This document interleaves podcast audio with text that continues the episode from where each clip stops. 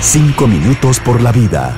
El programa que presenta el Evangelio de nuestro Señor Jesucristo. Con ustedes, el evangelista Raimundo Benítez. Los doce contemplaron el proyecto. Todos ellos se mostraban sonrientes y optimistas.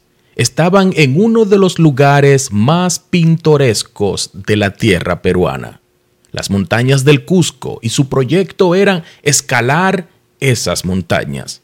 Se trataba de 12 jóvenes argentinos que habían llegado al Cusco para satisfacer un viejo sueño, ver la tierra legendaria del Inca por donde el cóndor pasa. Trágicamente, amable oyente, un sorpresivo alud de piedras y nieve los sorprendió a todos. Ocho de los jóvenes murieron en el acto Cuatro de ellos, María Teresa Robles, de 14 años de edad, Enias Toranzo, de 15, su hermano Pablo, de 16, y Gabriel Bazán, de 32, se salvaron para solo recordar el horror de la tragedia. Una avalancha, ya sea de lodo, piedras o nieve, es algo horrible.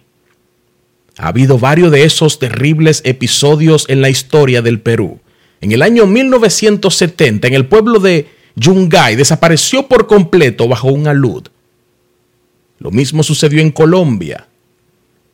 La tierra de Armero fue cubierta por un completo, por un alud de barro y nieve del Nevado del Ruiz. Cuando una montaña se desploma, la gente desaparece. ¿Cuánto aludes ocurren en nuestras vidas diarias? A veces en una situación tirante entre el patrón y el empleado, situación que puede consistir en, un abuso y desprecio. El empleado aguanta, aguanta porque necesita el salario y debe someterse.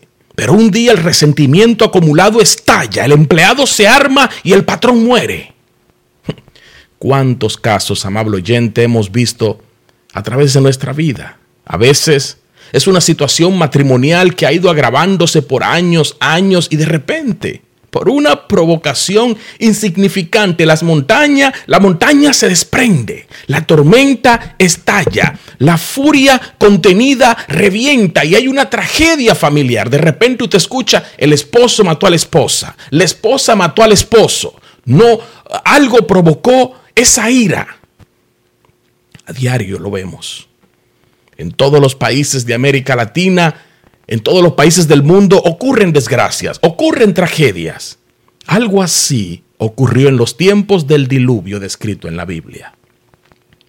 Una humanidad rebelde, confundida y desobediente fue quebrantando más y más las leyes morales de Dios y fue acumulando más y más ira y resentimiento hasta que Dios dijo, ya basta y envió ese juicio universal en el que entre todos los habitantes del mundo solo ocho personas se salvaron.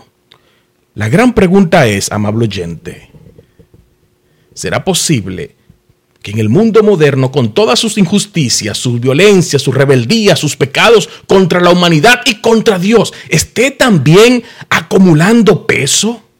La Biblia establece, la Biblia trata sobre un segundo juicio divino al que califica el final. ¿Por qué esperar? Es hora de que le pidamos a Jesucristo que sea el Señor de nuestra vida. Solo Él puede salvarnos de desastres y tragedias y juicios. Solo Él nos puede hacer libres en un mundo que está caminando de espaldas a Dios.